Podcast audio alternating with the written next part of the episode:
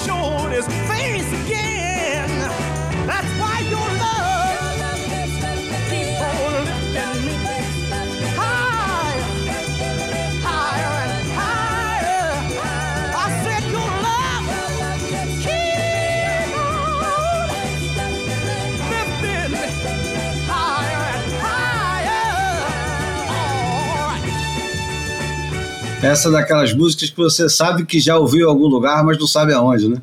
Exatamente, eu tava aqui, meu, dançando na cadeira aqui. É muita vibe essa música, né, cara?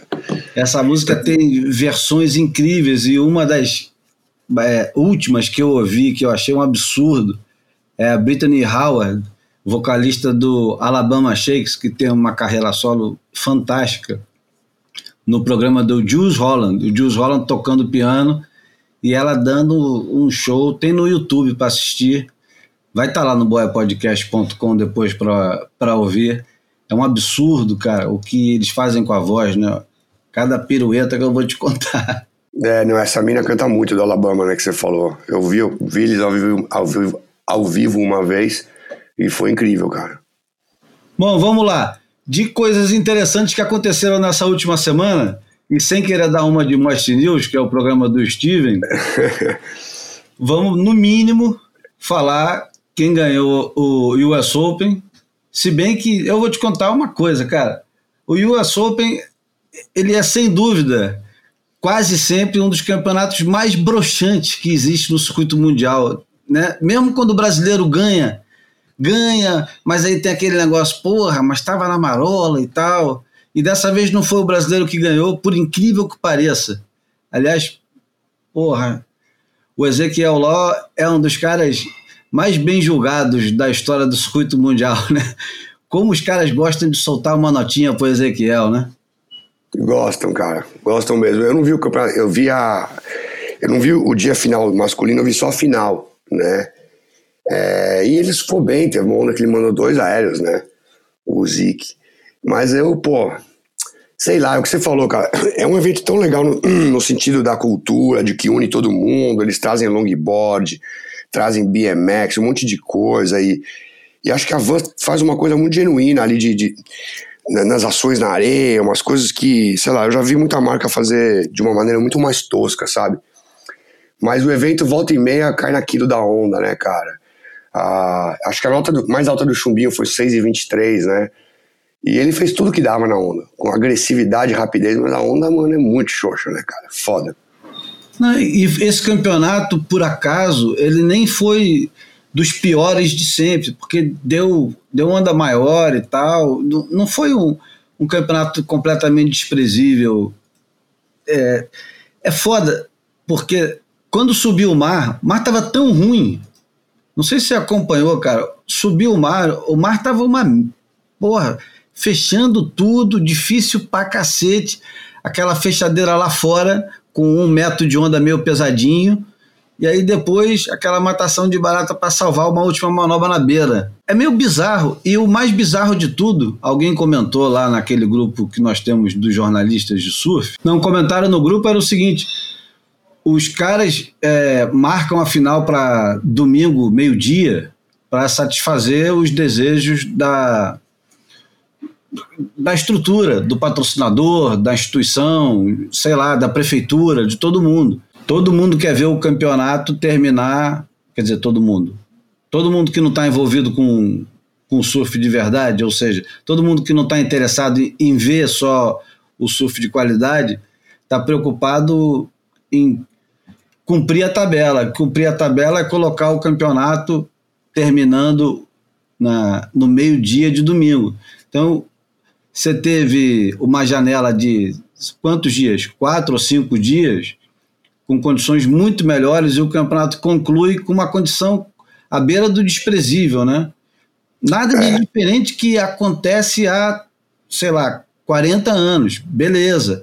Mas é que o esporte ele vai evoluindo, né? Não tem por que você não evoluir junto, né? Deixa o longboard para o último dia, por exemplo, faz a grande festa, não é?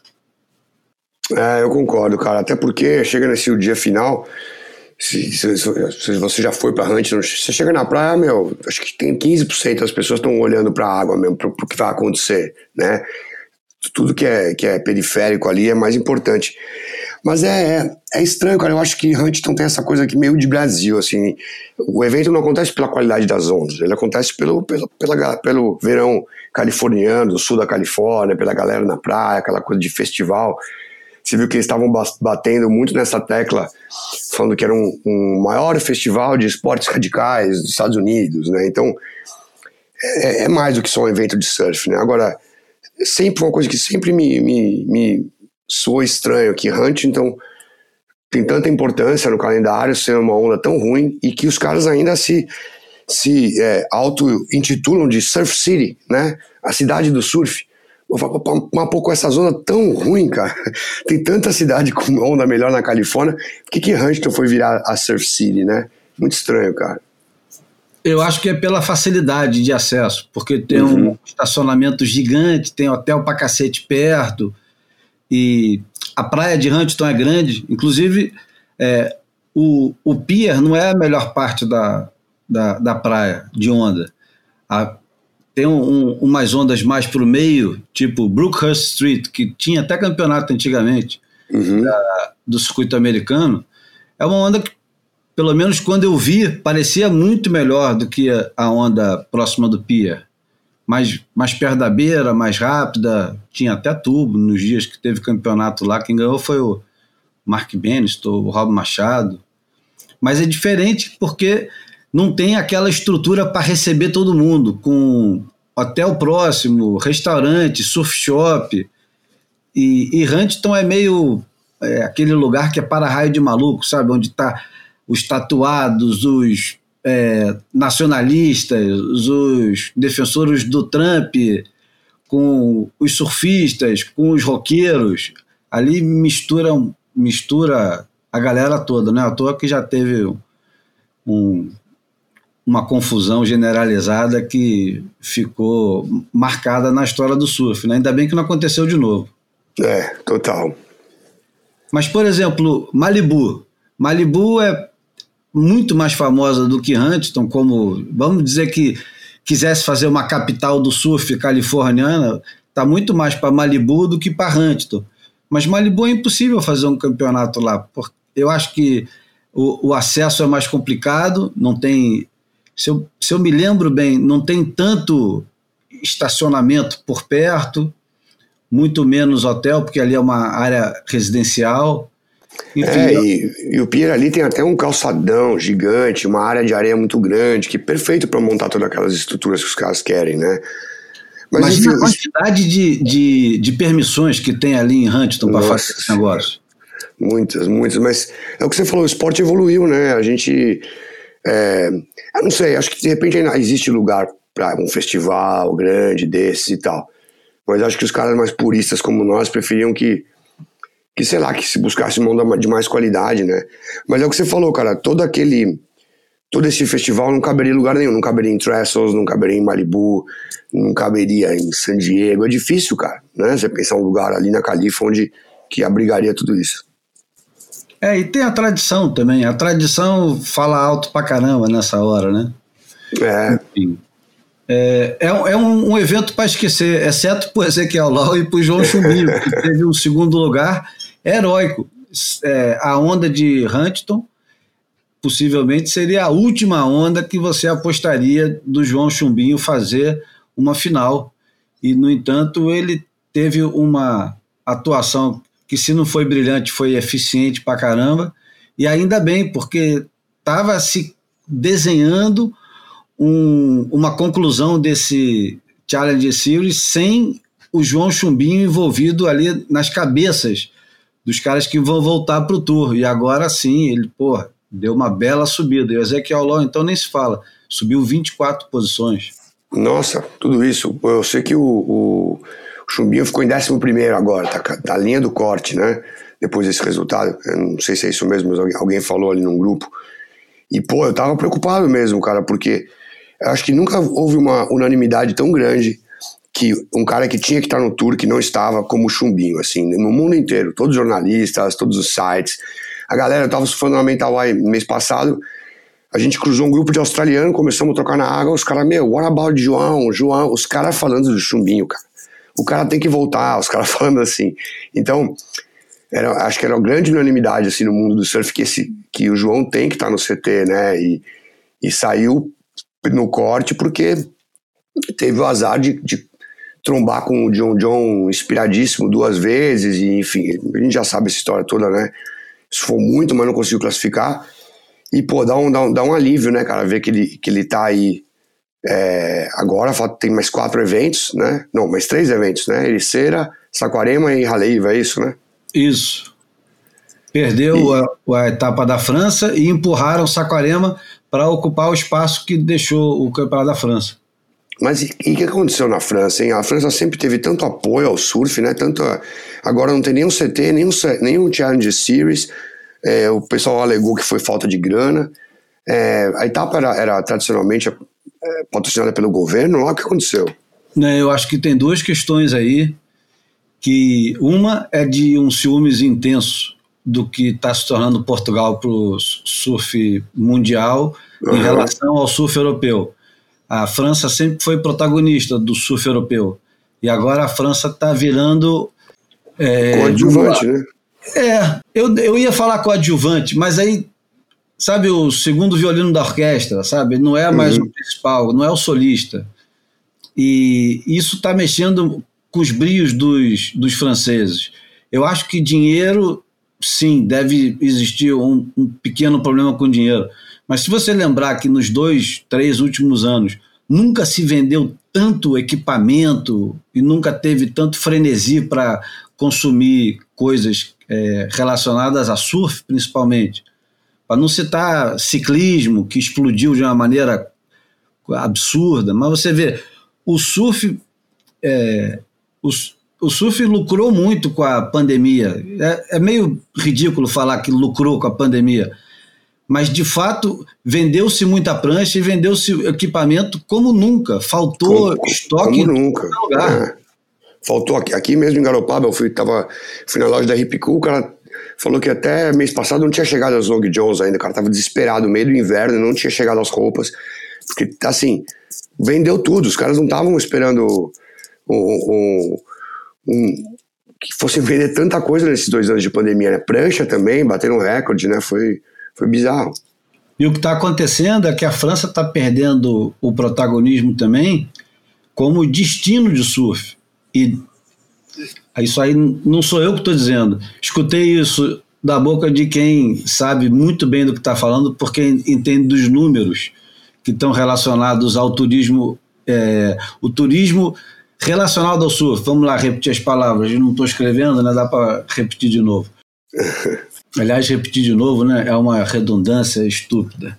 Mas vamos lá. É, Portugal hoje em dia é o destino preferido de quem está afim de começar a pegar onda. E a experiência hoje do surf, ela vem de ficar numa posadinha que te oferece o conforto, com praticidade, tem equipamento para você alugar, tem prancha, roupa de borracha, cordinha, parafina, antiderrapante, todo, toda a experiência do surf é vendida no, num pacote. Portugal fez isso, acho que como nenhuma outra nação fez, e entendeu isso numa época que estava precisando do turismo e teve muito incentivo do governo, incentivo do governo e clarividência do, do pessoal envolvido para entender que aquilo era um, um nicho de mercado exatamente igual ao do pessoal que viaja para fazer snowboard e esqui na neve. É a mesma uhum. coisa.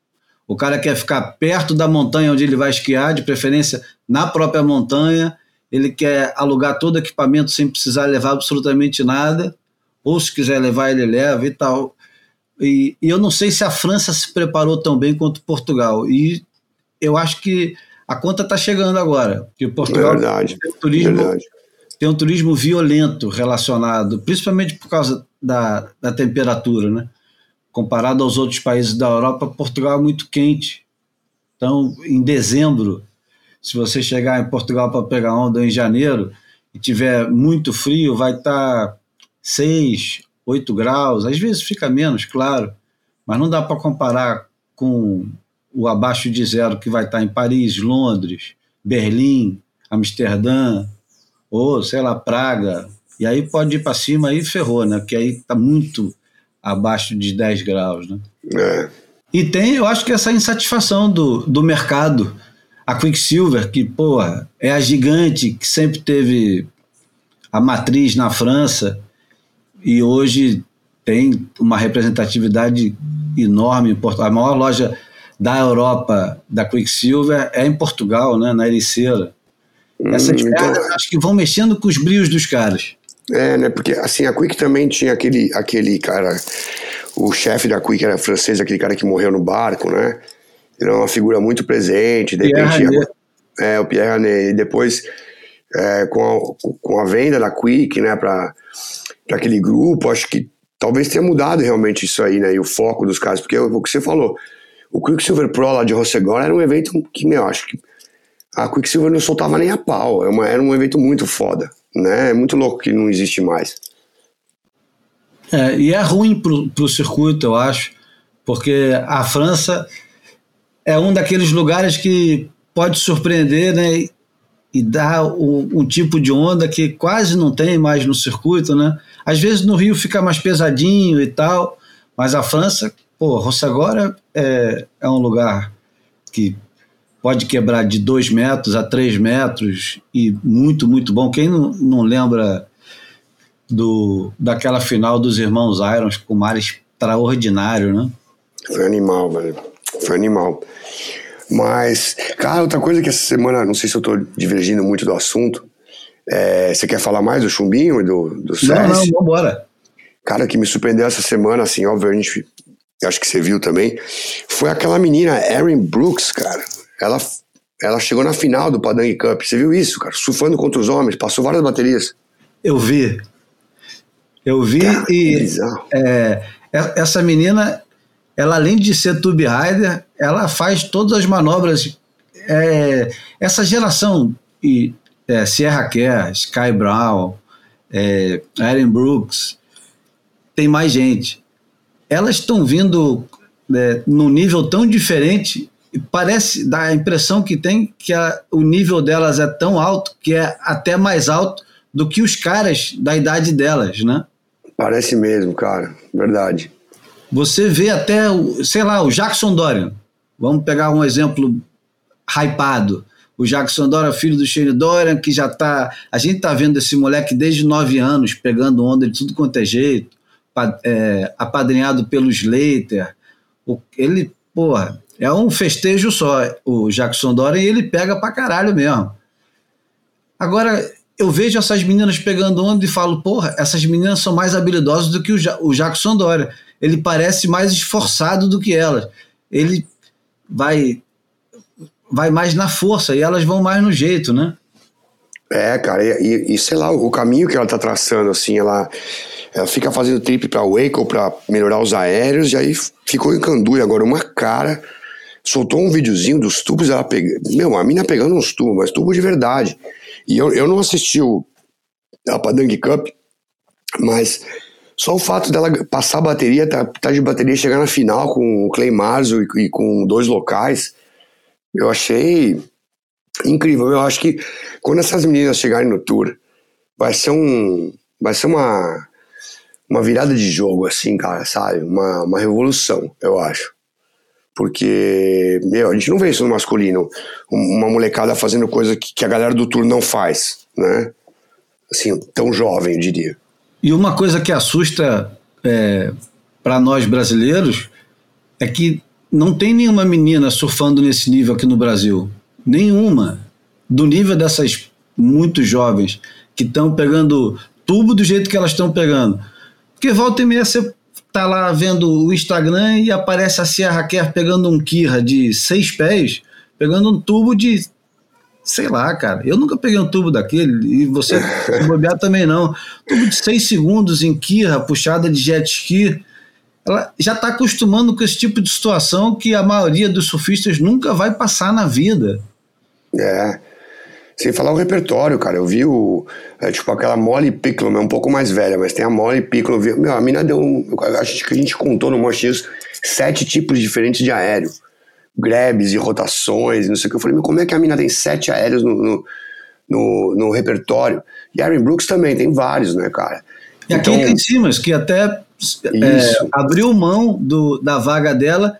E eu vou te falar, quando eu vejo essa menina surfando, eu vejo um Mick Fanninzinho. Eu falo, porra, é, a, o paralelo dessa, dessa menina é com o Fênin mesmo. O Fênin com 16, 17 anos, mecânico e muito eficiente e criativo ao mesmo tempo. Como é que pode ser mecânico e criativo? Eu não sei, mas você entende. Né?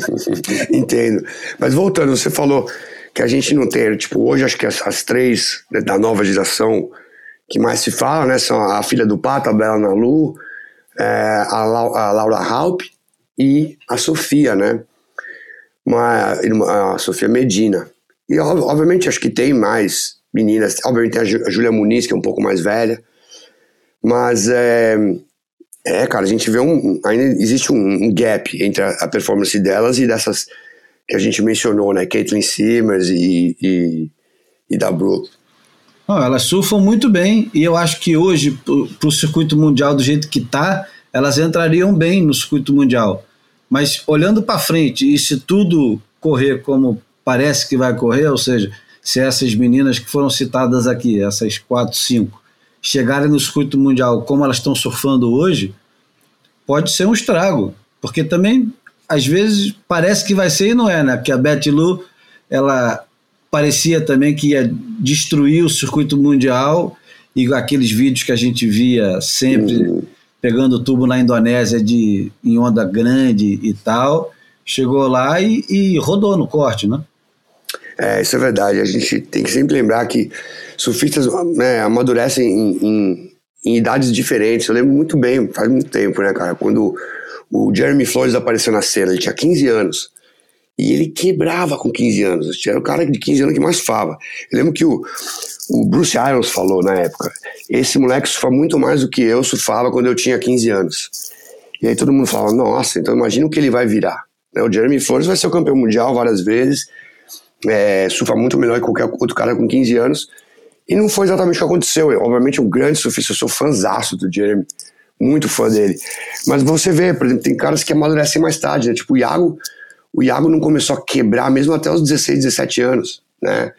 É, e acho que acontece com, assim, talvez a gente não esteja vendo hoje quem, quem serão as adversárias da, dessas meninas estão quebrando aos 15, 16, mas elas vão, elas vão surgir, né? É, e, e vai que as meninas que a gente está citando se tornam animais competitivos, a Laura, a Sofia e a Bela, e engulam essas meninas, independendo do repertório, com é. Com escolha de onda e tudo mais, porque afinal de contas, é, acho também que tem poucas meninas no mundo que estão com a oportunidade que a Bela Nalu tem de pegar onda boa, treinada pelo pai, com bastante atenção do, do mercado para ela, competindo. É, e acho que tanto para a Laura Halp e para a Sofia Medina é igual. Elas têm estrutura, têm família que apoiam, estão viajando, estão fazendo as coisas certas. É. Quem vai, vai saber, né, cara? Bom, falando de promessas e de surf feminino, antes de começar, a gente estava conversa, conversando sobre a Caroline Marx que diabos aconteceu com a Caroline Marques? Aliás, não é novo isso no circuito mundial, né? Isso aconteceu com a Tyler Wright e ficou aquele ponto de interrogação, ninguém sabia o que estava acontecendo com a Tyler Wright, ela é, supostamente no auge, ela largou o circuito e a Caroline Marques também, tudo indicava que ela estava caminhando para o auge dela. Ano passado Ano passado não, esse ano, 2022, foi lançado um vídeo, que eu não vou lembrar do nome agora, mas um vídeo dela surfando em um monte de onda diferente, e o vídeo é, era quase assustador. Você falava assim: caramba, essa menina, então esse ano vai ser difícil alguém parar essa menina, pegando tubo em chopo, surfando de backside do jeito que ela está surfando, acertando uns aéreos na junção de frontside. Ela só está melhorando, né? E está evoluindo e, e ficando mais velha amadurecendo, é, vai ser difícil. E aí chega esse ano, o que aconteceu com ela, Steve? Cara, essa que é a, a grande questão, né, que a gente estava conversando. Ela acho que até participou da primeira etapa da segunda, não sei se foi, se foi pipe ou, mas enfim. E aí ela sumiu e falaram, não, ela tá com problemas de saúde, problemas pessoais. E eu comecei a investigar, tentei descobrir, meu, desculpa, não se via em lugar nenhum, cara. E ela meio que sumiu, né? A Steb fez uma entrevista com ela falando ah, que ela vai voltar e essa pergunta de o que aconteceu ficou ficou de fora da entrevista. Aí nos comentários a galera caiu matando, falou, que bosta de entrevista, né? Como é que vocês não perguntam a coisa que todo mundo quer saber? Por que, que ela, por que, que, que aconteceu? Por que, que ela saiu do, do circuito e tá voltando só agora, no segundo semestre, no finalzinho? E aí o, o, o autor da entrevista, o Mike Ceramella, escreveu nos comentários, falou, cara, ela só aceitou fazer entrevista se a gente não tocasse no assunto. E a gente preferiu fazer mesmo assim. É, então, mais uma vez, a WSL não fala nada, fica só aquela, aquela, aquela parede de silêncio. Ela não quer falar, mas eu acho estranho, porque fala que tem um problema, mas não fala o quê, sabe? Eu acho que cansa um pouco essa coisa, né, de WSL, de, de, de ser tudo tão pasteurizado e, e nunca chegar e falar a verdade, né? Fica sempre meio que tentando passar um pano, não sei, cara, é complicado. Bom, já que entramos, aliás, não saímos da WSL, eu quero, eu quero falar sobre um assunto que me incomodou um pouco e não sei se para você tem a mesma impressão. Mas nesses últimos, acho que dois meses, é que os, os meses hoje em dia parecem anos, né? Mas nos últimos dois meses, a WSL lançou Lost Tapes, que é a série do Kelly Slater, e não sei se os caras mais novos olham para isso com interesse, mesmo porque são conteúdos com mais de 10, 15 minutos, às vezes com 20, e não sei se tem interesse para a turma mais nova, não sei se isso é feito para os caras mais velhos, que de repente estavam perdendo interesse em, em conteúdos muito rápidos, enfim. É, o ano de 2019 do, do Kelly Slater é, reconstruído numa narrativa que eu acho fascinante, é, uma das coisas fundamentais dessa narrativa que é eu acho muito importante para o estado do surf atual é a valorização da prancha na narrativa. A prancha está no centro quase da narrativa. A busca dele por uma prancha ideal e as dúvidas que ele tem em relação às pranchas e a conversa que ele tem com diversos shapers. No último agora, é, no Surf Ranch, foi lançado ontem ou antes de ontem, tem ele falando com Aquila Aipa, ele falando sobre as dúvidas entre a biquília e a triquilha, achando que a, depois de usar a biquília, a triquilha fica muito lenta, ele não tem mais vontade de usar. Mas aí chega na hora do campeonato, ele usa a triquilha. Quer dizer, uma, uma confusão danada. E o, o, o assunto para mim nessa história não é só a prancha, mas para mim o assunto nessa história é o, o sequestro do conteúdo do WSL pelo, pelo Kelly Slater. Não por ele, mas por, por tudo que está relacionado a ele pelas pranchas principalmente, porque isso no final das contas vai ajudar ele a vender prancha pra cacete. Não sei se é o intuito, mas se não for, parece. Mas o Slater está no centro das atenções completamente. Aos 50 anos de idade, ele não está disputando o título mundial. A gente está em plena corrida do, do, dos top 5, saber quem são os cinco finais que vão disputar o título mundial em Trestos a corrida tá, é, tá fascinante. A corrida, todo mundo está muito próximo. O, só tem dois garantidos e faltam três. Eu acho que são oito candidatos para esses três, né, se eu não estou enganado. Agora, saindo o John John, que podia ser um candidato e não vai ao campeonato, são só sete. Mas, enfim, a WSL fala pouco disso. Fala só na hora que vai começar o campeonato, como se a atenção é, do, do povo que vai assistir esse, esse negócio é, se resumisse aos 15 minutos anteriores, entendeu? Enquanto isso, o Slater é, sequestra a nossa atenção completamente. Você perde muito tempo assistindo isso, Steve? Eu assisto, sim. Eu assisti. Eu não assisti o último do, do Ranch, né? Que você falou que saiu ontem. O último que eu assisti foi lá do o do, do Isa Games lá pro Japão, acho que foi uma coisa assim que eles foram para lá, né? Cara, eu acho interessante, acho que tem muita coisa legal ali de ver do Kelly, ver o, é, alguns insights muito legais dele, opiniões dele, você vê como, sei lá, eu acho que tem muita coisa interessante, mas é o que você falou, cara, eu acho que a WSL tem muito medo do, do, do dia em que o Kelly se aposente e sai de cena, né? Eu vejo isso muito no Willow. O Willow é um grande fã do Kelly, né, o CEO. Eu acho que eles lá dentro atrelam muito ao sucesso da WSL a imagem do Kelly. Então a, a proximidade dele, a, a, a, história deles comprarem a piscina e tentarem vender a piscina e o campeonato e tudo que o Kelly fala e faz, a WSL tá ali junto sempre na parceria. Mas eu acho que você falou, eu não sei se eles estão querendo atrair um público mais velho ou não. Eu acho que é um é um conteúdo que estava lá engavetado e, e, não foi lançado por causa da pandemia por alguma razão.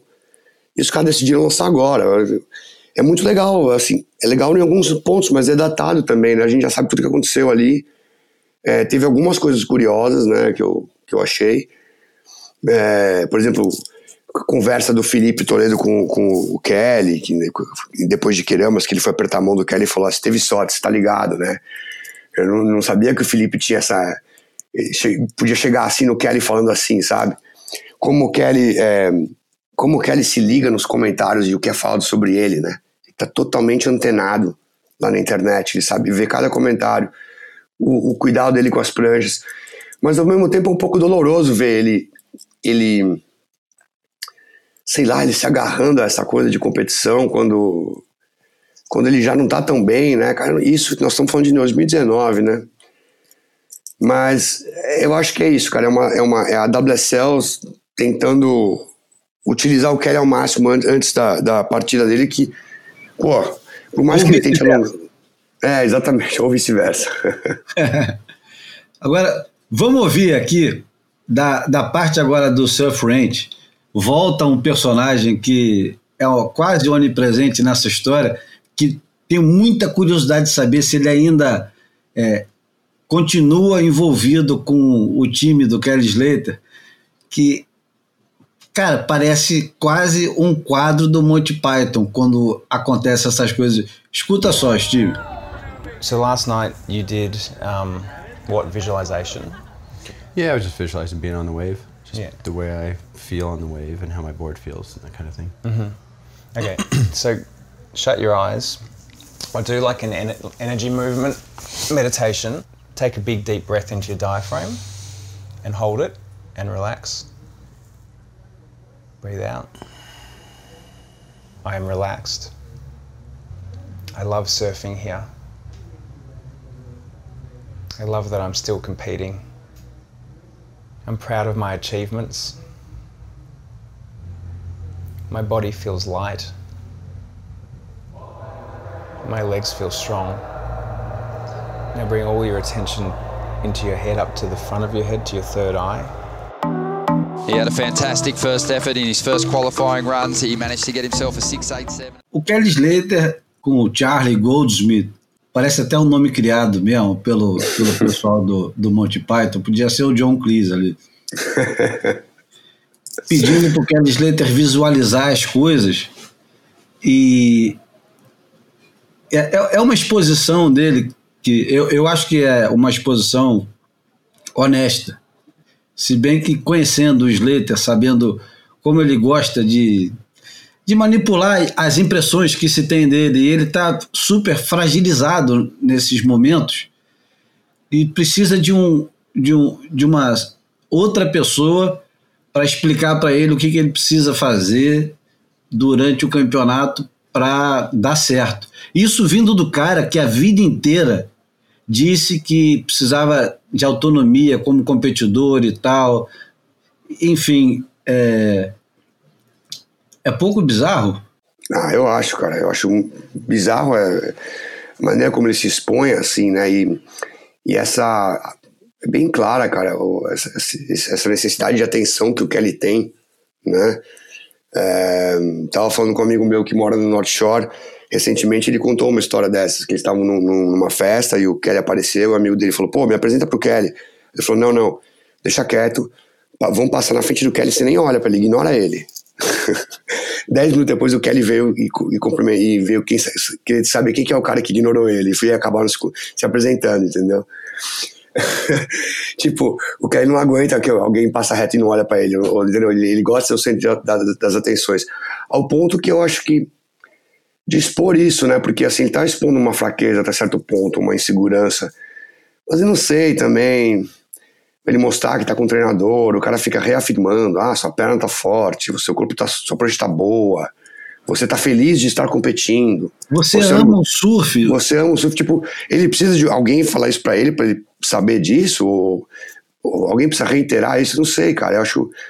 Mas também, eu não sei, eu não sou, não sou, ator- não sou é, atleta profissional, eu não sei o quanto isso realmente ajuda, né? Às, às vezes ajuda muito. Mas o fato de. é- é- essa parte especialmente, né, da. da- já tinha passado em algum lugar né, antes da série sair, né? Essa coisa da, da meditação. Não, durante a série esse personagem aparece outras vezes como Uhum. um mentor do Kelly.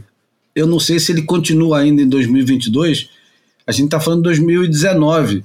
E 2019 é uma coisa angustiante nessa série, melancólica, é que ele está atrás da vaga olímpica, né? Ele está muito atrás da vaga olímpica. Aquilo Exato. ali é mais importante do que os Final Five. É, nem sei, já tinha Final Five? Não, não tinha. Enfim, era mais importante do que o título mundial, talvez, porque ele sabia que não estava mais concorrendo ao título, mas ele estava concorrendo à vaga. O episódio anterior é sobre o Japão.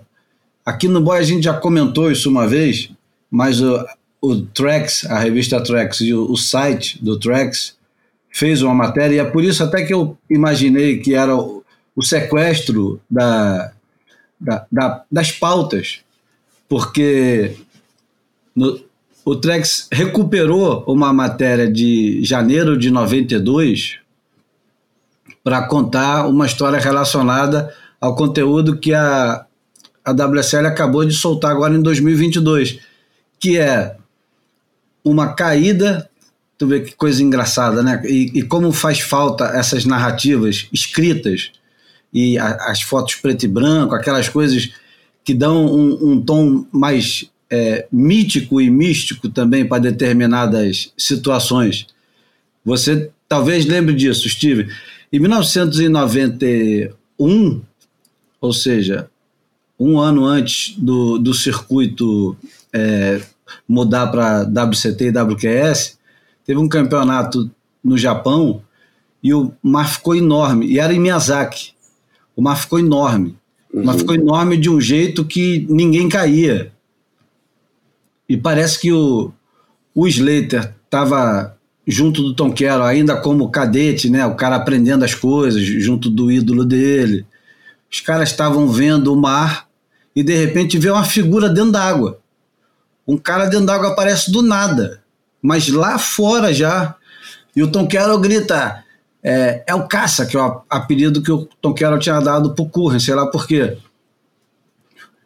E de repente o, Curren pega uma onda naquele mar gigantesco que ninguém tinha nem pensado em surfar e sai fora antes da onda fechar completamente e explodir tudo. E o Carroll olha pro Kelly Slater, dá um sorriso e fala: pô, a gente tem que fazer companhia pro cara, né? Não dá para deixar o cara caindo sozinho, porque afinal de contas ele tá mexendo com o ego de todo mundo. Como é que esse cara vai para dentro d'água nesse mar aí e a gente não vai? Se ele vai, todo mundo tem que ir. E aí o Carol é, arrasta o Slater para esse mar, o Slater vai se cagando todo para cair nesse mar, que ainda não tinha uma reputação de, de surfista corajoso. Ele ainda ganharia o Pipe Master só no ano seguinte, 92. E aí pronto, a, a lenda foi feita. O Curren caindo com uma prancha que ele deve ter arrumado, é, possivelmente emprestada com alguém, que era, um, acho que um, uma 7.6 que ele conseguiu emprestada com o local de Miyazaki, Hiroiko Kotsusua, e o Carol arruma uma 6 e 8 e o Slater arruma uma 7 e 2. E os caras caem é, nesse mar por uma hora e meia e, isso virou lenda na época. Lenda porque era o mar gigantesco, num lugar inusitado, né? no Japão. Japão sempre com marola durante os campeonatos, às vezes dava umas ondinhas, mas ninguém tinha visto ondas enormes. Enfim, isso tudo porque o Slater acabou de. O Slater, a WSL acabou de lançar o Lost Tapes com o Japão, que é a participação dele no ISA, que ele fica em quinto. Aliás, ele fala: nunca consegui tirar mais do que quinto nos campeonatos mundiais. nos mundiais amadores, né? É. E é legal, ele conta. Já que a gente está falando de Slater, ele roubou completamente a cena mesmo, e ele está roubando também a pauta do Boia. O, a segunda temporada dos, podcasts da, do Surfers Journal já está no ar, e o primeiro convidado é o Kelly Slater. O James Brisick entrevista ele, a entrevista é sempre muito boa, essa está espetacular.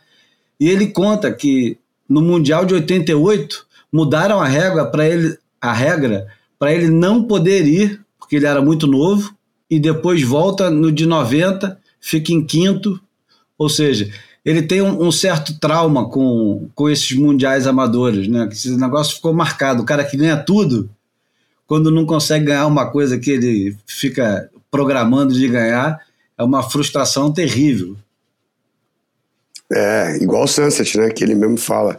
E eu acho que, igual o Brasil, ele, né, nessa série ele, ele, finalmente chega e fala mesmo, pô, eu tenho uma, uma relação de amor e ódio com o Brasil, né? Você vê ele claramente desconfortável lá com a, com a, com a multidão cercando ele ali no, no carro e não sei o quê, mas ao mesmo tempo ele deve ter memórias muito boas. Ganhou o primeiro título aqui, ganhou o sétimo título aqui e, e mais alguns, né? Se eu não me engano. Ah, eu não lembro. Eu não lembro dessas coisas. Eu lembro do primeiro, óbvio que ele ganhou lá, que foi o primeiro, e do sétimo, que foi aquele Letting Go, que depois de tomar três sacodes do, do, do Andy Arons, ele voltou e ganhou lá na Praia da Vila. Né? Aliás, ele nem ganhou, ele, o Nathan Hedge ganhou do Andy e aí o Kelly se sagrou campeão né? Pode crer. Foi isso. Então, assim, obviamente ele tem uma, Mas é, até quando ele namorava com a Gisele, né? Ele, ela, ela veio passar férias no Brasil, ele não quis vir junto. tem, tem uma história dessa. Ele não curte muito o Brasil. E esse ano ficou claro, né? Ele não foi nem para Salvador nem para o Brasil. Acho que ele viu a previsão e falou: vou ficar em Bali mesmo, pegando onda e. E, pô. Não sei, ele pareceu que ficou mais feliz fazendo isso. É, não precisa dizer que tá machucado, né? É melhor dizer assim, pô, não quero ir. Eu posso abrir mão de etapas de circuito. É, eu Mas me pergunto é. porque o Kelly ainda. Não sei, cara, o que, que ele vê ainda na competição? Por que, que ele não consegue largar o osso? Mesmo ele ele já largando, ele está largando, né? Não foi nas, nas duas etapas, é, não foi no Brasil, não foi no El Salvador, mas ele não consegue largar, né? É estranho. Mas imagina, isso, o cara está classificado para 2023. o cara está classificado, olha só, Steve, o cara está classificado para 2023 e aparentemente tudo indica que ele está atrás da vaga olímpica, cara, porque Chopo é o lugar perfeito para ele conseguir qualquer resultado que preste, né? É verdade. Porque se tem uma onda no mundo onde ele pode conseguir um resultado independente do adversário, é em Chopo. Mas peraí, Olimpíada nós estamos falando daqui a dois anos, né? 2025 ou 2026? Não, 2024. 24, claro. Se classifica ano que vem. Ah, mas. Bom, o Kelly deve estar pensando nisso mesmo. Eu acho que ele tinha que ter parado é, assim que ele ganhou o pipe né, no começo desse ano. Que, que maneira melhor de vencer, né, de parar do que aquilo. Mas também, todo mundo acho que foca tanto né, na maneira que o cara parou. Sei lá, mano, deixa o Kelly, né? É, os caras tão bem. Eu vi outro dia o Shane Dorian fez um post, fez aniversário 50 anos. Mano, postou uma foto, o cara parece um garoto, tá sarado, surfando pra caramba, mostrou uns vídeos dele surfando. Falei, cara, que bom ver esses caras, o Kelly, o Dorian, os caras tudo cinquentão e porra, uma forma física incrível, né, cara? 50 é o novo 30. É o novo 30, exatamente. Não é o novo 40, é o novo 30, velho. Não, é o novo 30, porque se imaginar que nos anos 80 os caras com 30 anos abandonavam o circuito, era muito raro alguém com mais de 28, 29 continuar. 30, você era varrido do circuito. Que coisa, né? Imagina quantos caras se tivesse ficado mais uns anos depois dos 30, iam ter feito outra história, né? Eu penso no Brad Gerlach, né, que largou o circuito depois de pegar segundo. Pô, esse cara podia ter entregado muito mais, né, cara, eu acho. Assim, em termos de resultado competitivo. Sou fanzaço do Brad Gerlach. Eu também sou fanzaço e para mim ele é o, o, melhor comentarista que a WSL nunca teve. Ninguém comenta melhor do que ele. As poucas vezes que ele se envolveu com comentário, foi extraordinário. Mas o, o, o Brad Gerlach ele tinha um, um problema sério de, de identidade como surfista, eu acho. Eu acho que ele nunca se, se entendeu muito bem com o lugar dele no circuito mundial e isso custou muitos anos dele. Porque ele saiu do circuito, aí depois passou um tempo pegando onda grande, depois resolveu voltar para o circuito, e aí ficou correndo WQS como um, um cara qualquer, tava lá aquele cara que foi vice-campeão mundial, candidato a título, correndo etapazinha do WQS para arrumar um quinto, um terceiro, para se classificar, foi, foi estranho, cara. E é, eu acho que rolou uma crise identitária dele e isso custou muito tempo da vida dele. Se ele tivesse se ele tivesse permanecido no circuito na época que ele estava lá, tivesse sido mais forte com relação aos fracassos dele, como uma porrada de gente foi, como o Demir Hardman foi, por exemplo. Uhum. Continua. Continua, faz um segundo, um terceiro. Mas é que é foda. Perder e perder e perder é duro, nem todo mundo aguenta, cara. Nossa, deve ser muito. Eu não imagino como, como seja, mano. Ser um cara do QS e, e, até outro lado do mundo e perder de, de cara na primeira bateria e, e, uma vez ou outra, beleza, mas quando isso acontece direto, meu Deus, cara, o cara tem que ter muita, muita resiliência, muita vontade de para continuar, né, cara? Porque deve ser muito, deve ser um up and down assim bizarro, né, cara? É, no caso dele, o cara chegou no circuito mundial já bagunçando o coreto, ele ganhou uma etapa, é, acho que foi o Oceanside, logo acho que eram os Tubbs e Oceanside.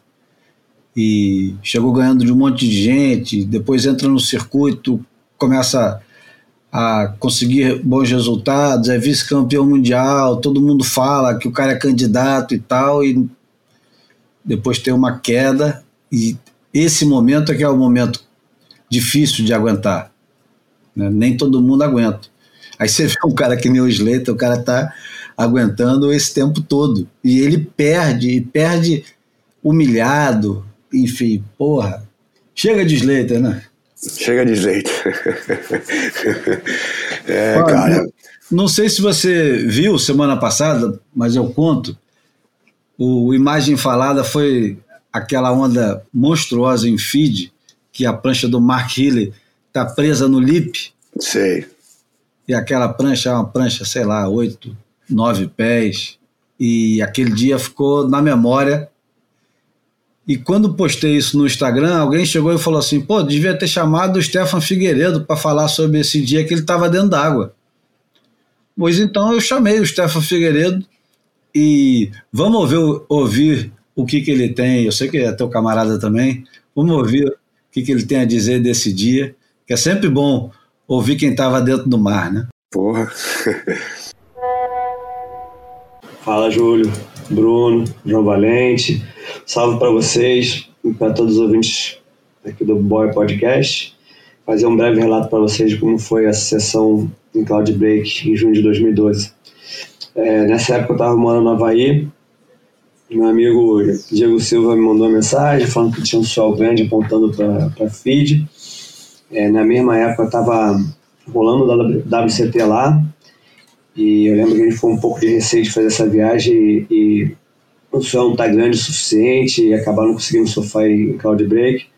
Mas assim que o sol se confirmou, a gente conversou com a galera e tinha aí a gente ficou sabendo que muita gente estava também se programando de ir, a gente comprou a passagem, lembro que comprei a passagem e dois, três dias depois eu estava embarcando e lembro que no aeroporto encontrei o Bart Healy, o Christensen, o Porcela, o Danilo Couto, lá pro Coutinho, o que deu um, também um pouco mais de tranquilidade é, para saber que o Maia tá grande, né?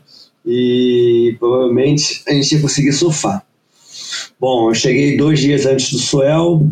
O Dieguinho ele foi, saiu da Califórnia, ele foi para lá e chegou um dia antes. A gente ficou no mesmo hotel, né? Eu e o Dieguinho. A gente tinha só nós dois surfistas. No dia anterior do Suel, é, a gente é, se programou, né? Fez toda a logística para no dia seguinte a gente conseguir surfar, porque o hotel ele ficava a 20 minutos de barco, né? Da onda e você pô, precisava do ter o capitão disponível para você, é, ter café da manhã, saber a hora que vai voltar para almoçar, é, saber se alguém do hotel também ia querer ir, porque para você fechar um barco, para só você surfar, é muito caro. Então a gente tinha que usar o barco do hotel e dividir com, com os clientes do hotel também. E aí no dia anterior a gente preparou as pranchas, lembro que eu levei uma 96, uma 710, uma 68 e uma 64, porque eu só ia ficar lá por três ou quatro dias, então eu só ia surfar no dia grande, nos dias grandes, né? Então a gente se, é, se organizou, né? E para correr tudo bem no dia, no dia do Suel. Aí no dia do Suel a gente tomou café, pegou o barquinho, ficar 20 minutos da onda, chegamos no pico. É, o mar estava meio, meio balançado, né? tinha um vento meio na boca do tubo, tinha umas ondas de 12 pés, a galera indo para a água, a gente foi, eu lembro que a gente foi para a água, pegamos, foi mais ou menos uma hora, e logo pegamos umas ondas boas até, estava divertido, e, mas só que eles começaram, é, botaram o evento, né, o campeonato. Aí nisso a gente voltou pro barco e, e voltou pro hotel. A gente não ficou lá é, assistindo muito tempo, não, porque a gente queria voltar para almoçar e, e voltar pro final de tarde. É, a gente voltou pro hotel, hum, é, almoçou e pegamos o barco novamente, umas duas da tarde, três. Cara, eu lembro que quando a gente foi chegando, navegando, né? É, o mar, é, é, é mar liso, né? Até chegar em alto mar. Até chegar na, na, na, na onda de cloud break, né, no rifle de cloud break. E lembro que a gente vê aquela, aquelas espumas grandes, cara. Essa é, foi a nossa primeira, nossa primeira sessão de cloud break, já foi 12 pés, né, de manhã. E quando a gente foi chegando de tarde, cara, lembro que o mar tava, tinha muito barco assim na, no line-up, assim, da onda. E logo que a gente parou nosso barco assim no, ali no meio do pico, é, tinha. Tava o, o, o Kalani Chapman, cara, no barco dele, voltando pro barco dele, cara, bufando e respirando fundo. E eu olhei para ele e falei: Kalani, como é que tá o mar? Ele falou: tá grande, tá grande. É, eu, pô, eu, eu tinha a minha, tinha a minha 96, a minha 710, tipo, eu falei, ah, eu vou com a, com a 710, porque é uma prancha que eu tinha é, confiança, né? Eu, eu achava que a 96 ia sobrar muita prancha, então a 710 eu já, era uma prancha que eu tinha no pé, então eu, era uma prancha que me dava confiança. Eu lembro que eu olhei o mar muito rápido, assim, nem vi a série quebrando. Eu só sei que eu peguei, porque eu não gosto de ficar vendo o mar, analisando muitas ondas, porque se está muito grande, às vezes pode o cara ficar com meio de receio de surfar, às vezes não vem onda boa, o cara fica se prolongando para ir para a água e não, não acaba não surfando. Então eu gosto de, chegando no pico, já pular na água. Então peguei minha 710, pulei na água, né, o Dieguinho já veio na sequência. Eu lembro que já remando pro pico, cara, a primeira onda que eu vejo, é, é, foi a onda do, do Riff Macintosh, cara. Ele veio na onda muito grande, assim. Ele bota no tubo, cara. Assim, a parte foi incrível, assim. Eu lembro que eu pô, botei a mão na naquele e não acreditava, assim, naquele tubo dele surfando. Ele fez o tubo. Cara, não, a parada, assim, era surreal, assim, a perfeição, o tamanho do mar. O mar tinha ficado lisinho, né? Tinha parado o vento, o mar tinha ficado com azeite. E, cara, depois eu, aí, assim, o line-up lá é bem grande, né? Bem extenso. Não sei nem dizer qual a distância, assim, do, do, pico da onda, né? Até o final, assim, mas é muito extensa, a onda muito longa. Então, a galera tava espalhada por todo o pico. Assim, a galera que tinha mais conhecimento da onda, cara, é, tava, tava bem lá fora, né? Que eu lembro que tava o Mark Hill sentado lá fora, o Cole Christensen, algum, mais um monte de surfista tinha a galera que estava mais embaixo e tinha a galera que estava mais um pouco pro inside, que a galera estava com a prancha menor. Eu lembro que lá, nesse dia, cara, assim, a maioria dos surfistas com pranchas de entre 7 pés e 10 pés, né? Assim, podia um ou outro tipo, poderia estar usando uma prancha maior ou menor, mas a maioria da galera estava com prancha entre 7 pés e, e 10 pés. E, cara, eu lembro de pô, conseguir pegar umas ondas assim normais assim pro dia. Vi umas ondas assim incríveis.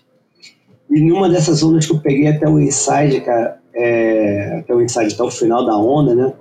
Aí na hora que eu tava voltando foi eu lembro de ter, ter visto aquela aquela onda cara que foi um foi colossal ela veio pegando de muito longe assim muito longe assim na bancada cara e ela veio rodando, rodando assim, quando ela chegou no pico, ela estava muito gigante, ela foi chegando mais perto, a onda não parava de rodar, aquela quebrando muito grande, muito grande, muito grande.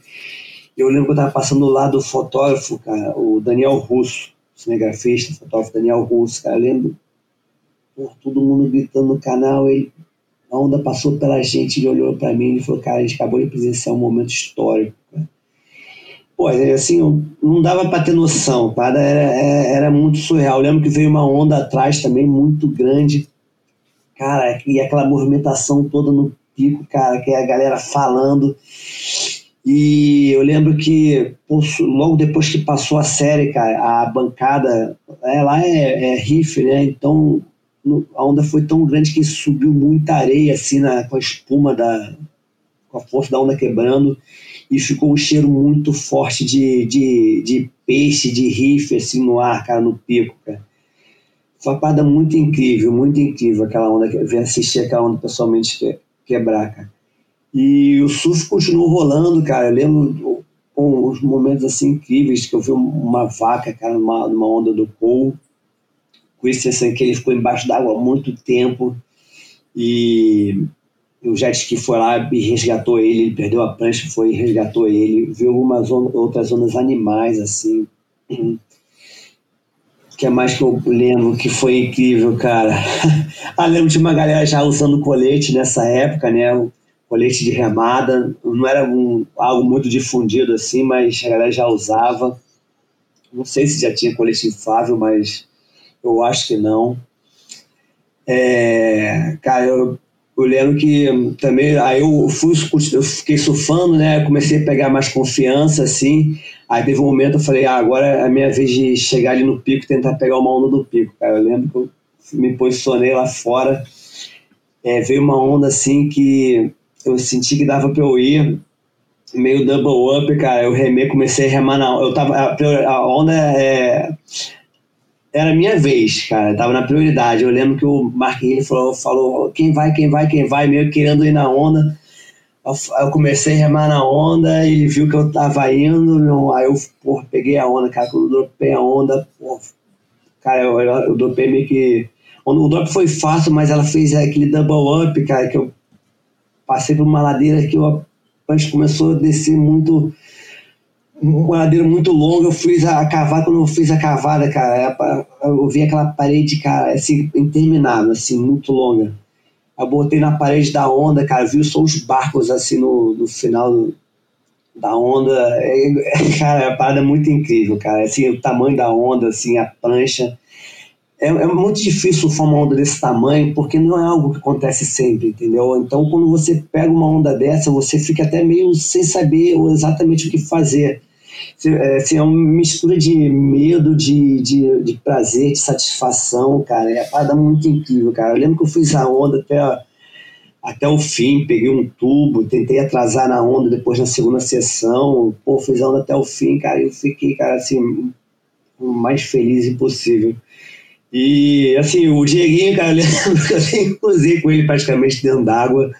É, aí depois a gente se encontrou no barco e, tipo, porra, felizão, cada um tinha pego suas ondas, a gente tava muito amarradão. E, pô, a sessão foi incrível, todo mundo são e salvo, cara. Eu lembro, assim, não, praticamente nessa sessão da tarde eu não tomei nenhuma onda da cabeça, não passei nenhum perrengue, foi tudo muito tranquilo. Na sessão da manhã ainda cheguei a tomar uma onda na cabeça, é, tomar uns caldinhos assim, mas foi tudo assim, nada de, de fora, fora do normal. Pô, mas vou te falar, cara, ser uma onda daquelas pe pega, cara, gente de verdade, eu não sei o que quer ser, não. é, mas, pô, graças a Deus foi, foi tudo bem na sessão, cara, mas. Foi para inesquecível, cara, é surreal. Assim, você, eu, mesmo você que, a pessoa que não surfe e assiste uma onda dessa, um mar desse, cara, é, é a parada que que hipnotiza qualquer ser humano, não tem como. Assim, foi, o momento mais, mais incrível assim, para presenciar a natureza. Né? É isso, galera. É, é difícil passar assim, as sensações de como, foi, como foram, né? mas a parada é incrível mesmo. Bom, acho que se vocês assistirem o vídeo lá da, da sessão de Cloud Bake, o filme da sessão, é, vocês vão entender um pouco o que, que cada surfista presenciou, passou nesse dia. O nome do filme se chama, se chama Thundercloud. Bom, obrigado aí pela oportunidade de falar com vocês, passar um pouquinho dessa experiência e até breve, galera. Bom, vou ter que fazer uma coisa que eu nunca fiz antes, que é duplicar a imagem falada, né? Tem que botar agora as imagens com o fã contando a história, né? Pô, caramba, né, mano? Que você vê ele contando e lembrando e se empolgando. Cara, essa história de ficar um cheiro de peixe e de alga no ar, mano. É que deve ter tirado uma água muito profunda ali do riff, cara. Era uma sacudida forte. Que bizarro, cara. Aquela onda, ela foi incrível, aquela onda, né? A foto daquela onda.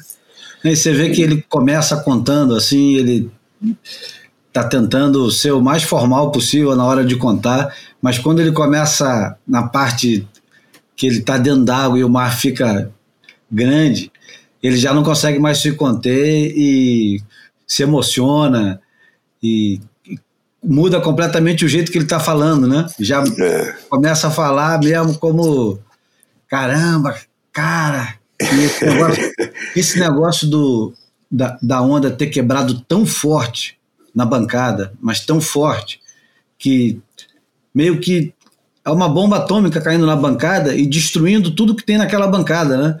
Então É. ela, ela bate na bancada, levanta coral, areia, peixe, levanta tudo que tem lá, né? Ouriço, caranguejo, tudo que tiver ali embaixo. É meio que detonaram uma, umas bananas de dinamite ali. Lembra que antigamente eles faziam aquelas comparações? Uma onda de pipeline tem o poder de não sei quantas toneladas de dinamite. Eu lembro. Então, imagina quanto, qual é o poder de uma onda dessa em feed. É insano, meu. Só a grossura daquele lip ali é um negócio que é, é difícil até de, de, de você entender, né? De você conseguir mensurar o que é aquilo. É, acho que você vê por um cara como, como o fã que fala que tava se cagando. Porque o fã não tem medo fácil, né, brother? Ele bicho é bizarro. E se ele tava se cagando, você imagina. O que um, que um surfista normal. Surfista normal ia estar batendo um, um ataque de pânico ali, um negócio bizarro. Eu, às vezes, meu, vendo uma onda dessa, assim, eu, eu tenho umas, umas mini taquicardias, me imaginando tomando na cabeça uma onda dessa, assim, meu coração dispara. Eu, me- eu, eu me imagino ali por um segundo ali, tá ligado? Falando, nossa senhora. De vez em quando tem esse. É, é um sonho, mas é meio pesadelo também, que eu estou surfando no mar muito grande e incrivelmente à vontade, coisa que nunca aconteceu. Eu- quando eu estou no mar grande, eu estou sempre com medo, não tem jeito. É. Mas imagina a situação do cara. Eu, eu, eu tento me colocar muito no lugar daqueles camaradas que ficam em chopo no canal quando o negócio está quase fechando. Porque os caras eles ficam entre uma onda e outra, né? Porque tem a direita que vai fechar tudo e tem a esquerda que é chopo. E os caras ficam naquele. É um, é um, pô, é um pedacinho pequeno. Quantos metros tem aquilo ali, cara? Ah, Lembra cara, aquilo é, a onda é do. Strider que ele bota para dentro e que fecha tudo? Sim.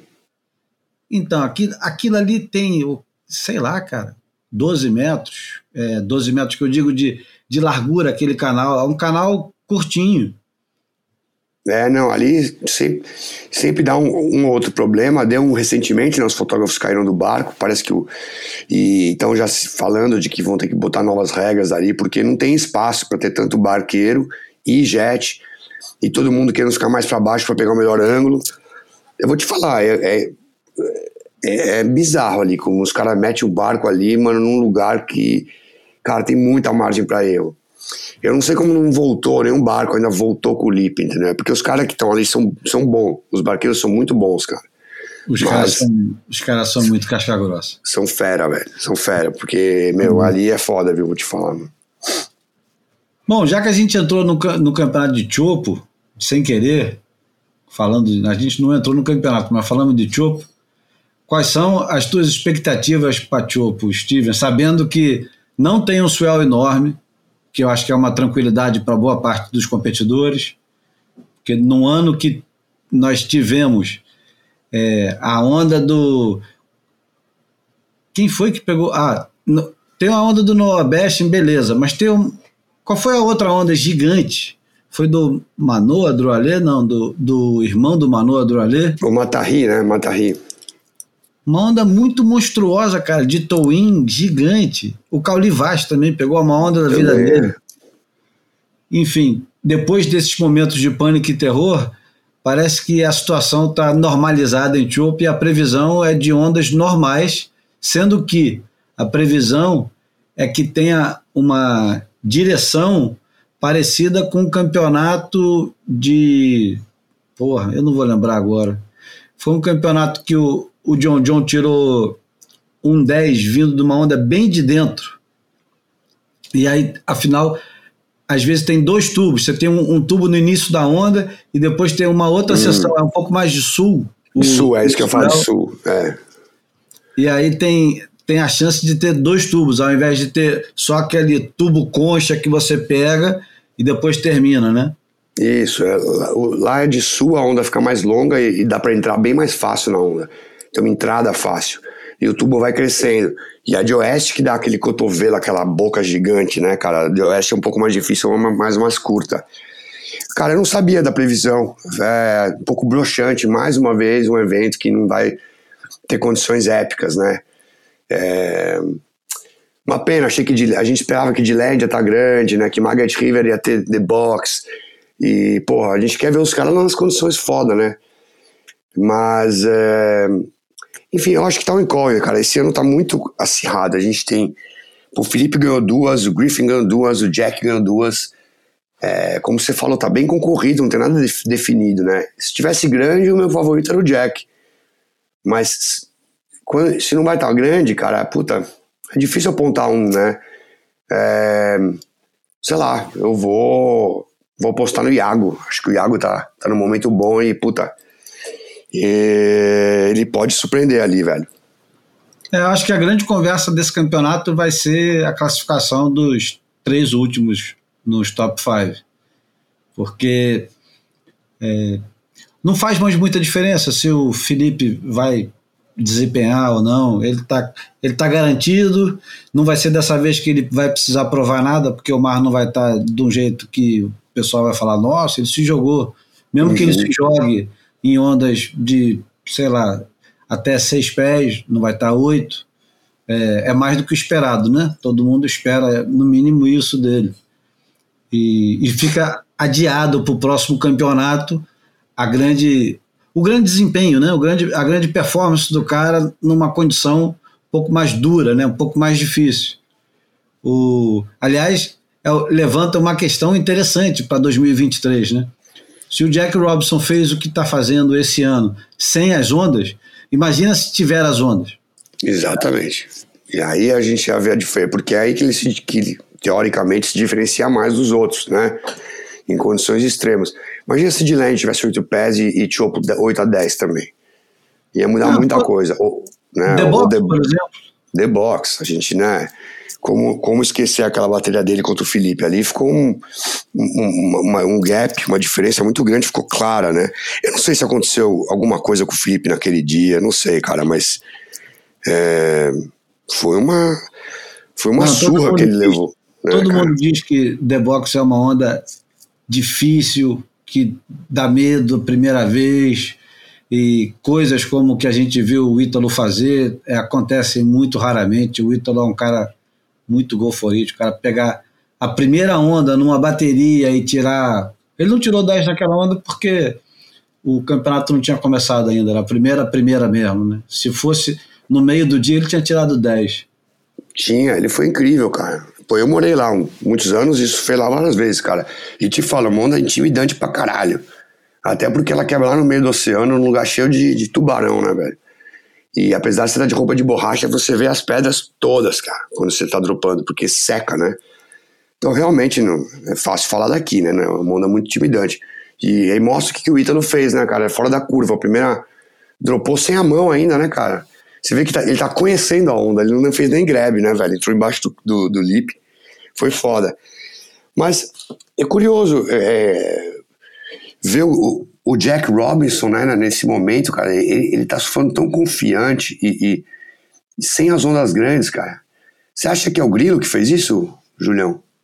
Eu acho não, tenho certeza. Eu acho que é, a mexida na cabeça dele é, pode ter sido coincidência que veio junto com o Grilo, mas tem determinados acertos ali, como Quiver, dava para ver que o Jack Robinson estava surfando com as pranchas erradas e meio escalafobético, mexendo demais a prancha. Dava para ver que ele precisava de volume. E ele tem mais, né?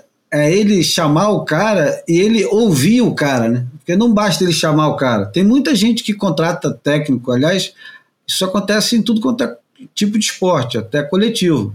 Contrata o técnico, mas tem que ouvir o que o técnico tem para dizer, né? Tem que é. experimentar, vou aumentar o volume, deixa eu ver se vai melhorar, porque isso acontece tanto, cara. Você vai crescendo, o cara novo começa a crescer pra caramba, e ele está acostumado com pouco volume. E de repente a prancha fica é, com fica pequena e as manobras não têm mais expressão. Você precisa mudar aquilo ali. Tem que ter algum cara do teu lado para dizer assim, é, dedica mais tempo para isso aqui, porque teu, teu surf vai crescer quando você usar a prancha com, sei lá, mais tanto de volume. E muitas vezes o cara não quer. Ele quer continuar com aquela sensação que ele tem da prancha justinha no pé dele e tal. Ele não quer dificuldade, ele só quer facilidade. Uhum. E nesse caso de trocar de quiver, que é importantíssimo, porra, todos esses caras, principalmente os caras grandes, né? É, George Smith, Joe Parkinson, o Mick Fanning mesmo, que era um cara magrelo que de repente virou um cara grande e forte, né? Os caras têm que adaptar o quiver. E é meio que uma adaptação que vai fazendo aos pouquinhos, mas tem que ir mudando, né? Uhum. Nesse aspecto, eu, eu acho que o, o, o Medina ele está sendo uma grande boa influência no, no tour em relação ao volume. Total, ele usa 32, 31 litros, né? Que, que é muito comparado aos outros prós, né? Mas É, mostra que, que Fala. pô, você precisa de volume, né? Ajuda. Para um cara que surfa bem, surfa forte, não tem problema ter esse voluminho a mais. É, volume é seu amigo, né? Diz em inglês. E o, o, o Slater, ele meio que vem é, tratando desse assunto, levando o negócio para menos volume e mais explosão, né? Entrar na onda com mais explosão e não precisa de tanto volume embaixo e tal, não sei o quê. Eu acho que isso até faz sentido numa onda mais buraco, mais tubular. Pô, mas quando tem parede para desenhar, cara, faz tanta diferença quando o cara tem um pouco mais de, de borda para enfiar na onda, né? Total, cara. Outro dia eu tava assistindo, zapeando no, no YouTube, até compartilhei no grupo lá de WhatsApp o vídeo do Andy Iron surfando Mental Eye. Não lembro que vídeo que era. E, pô, naquela época a minha requeira era uma 6.2, né? E você vê, velho, essas, essas duas polegadas a mais na prancha, mano, dá uma diferença no surf, cara. O cara tem mais borda. Até parece estranho, porque parece longa mesmo a prancha. Você Fala, caralho, que prancha grande o cara tá surfando. Mas, mano, quando crava a borda ali é, é outra coisa, velho. É outra coisa. É, tem um momentozinho ali nos anos 90 que a, a prancha ganha um pouquinho mais volume e não perde tanto de tamanho que fica tudo tão bonito na onda, né? O Slater É. mesmo tinha um, um jeito de surfar tão mais vistoso é, ali por volta de 94, 95, quando a prancha dele deixa de ser aquela batatinha frita, que era Isso. com muita curva, muito estreita, e começa a ganhar um pouco mais de volume. Acho que até um pouco mais para frente, 96 de repente. Aquelas 95, pranchas que ele começa a 98. desenhar as, as mulheres nas pranchas, é começa meio que essa fase aí. E todo mundo segue, né? Todo mundo segue. E o, o- eu acho que até mesmo o Danny Reynolds, quando entra no circuito, ele e o Jorge, eles não tinham as pranchas tão pequenininhas e tão sensíveis. Então, cada manobra tinha muita expressão, né? Aquela bateria É. do Danny Reynolds no, no Gold Coast contra o Joel Parkinson, histórica. Aquela batalha foi incrível mesmo, cara. Bom, acho que a gente pode caminhar para a porta, né? Podemos. Esse foi, esse boia foi tá, tá bem ilustrado, né? Tem um monte de coisa. Tem surf feminino que é uma coisa que volta e meia a gente fala, mas fala pouco aqui no boia. E a verdade é que a gente convida poucas mulheres. Vocês têm a vantagem de, vocês que eu digo o Moist, o Moist News tem a vantagem de ter uma mulher é, apresentadora e eu acho que dá dar um, um toque feminino pro negócio é sempre bom. E o, o Boia é só macho, falamos pouco do surf feminino, é, nem sempre com tanta. Minha esposa está aqui do lado levantando a mão e dizendo que é isso mesmo.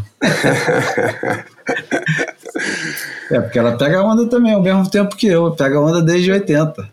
É, meu, bota fé, não. Tem que dar espaço às meninas aí, cara. Cada vez mais elas estão. Estão, tão, pô. É o que a gente falou nesse, nesse, nesse episódio, né, cara? Estão quebrando. Bom, obrigado, Steven, é, pelo tempo dedicado entre uma troca de fralda e outra. Ainda troca fralda? Ainda troco fralda, Julião. Melhor fase, né? Melhor fase, cara. Melhor fase. É muito bom, velho. Tô, tô adorando. Quero que fique assim, não quero que ela cresça muito, não. É, mas não tem jeito, cresce. Cresce e é legal rápido, pra né? cacete também. Tô ligado, tô ligado. Não, mas obrigado, Julião. Obrigado pela oportunidade. Sempre bom bater um papo com você, mano. Bom, esse foi o Boia número 160. É, para terminar, vou botar uma música do Jamiroquai. Eu, eu nem curto ele tanto, não, mas outro dia estava no Shuffle, aqui, escutando música, e de repente tocou essa, esse som aqui, Nights Out in the Jungle. E tem um baixão na música, achei um groove espetacular para terminar o Boia. E pronto, a música é de 2017, nem sei de que disco é, mas é uma sonzeira. Hoje em dia ninguém mais escuta disco, né? Você procura a música, acha lá no Spotify ou é. sei lá onde que você escuta e pronto, né? Faz o playlist. Ninguém mais escuta o disco inteiro, né? Uma pena. Mas vamos lá. Brigadão, Steven. Esse foi o Boia número 160. Vamos terminar com Jamiroquai, Nights Out in the Jungle. Aquele abraço, Steven. Valeu, Julião.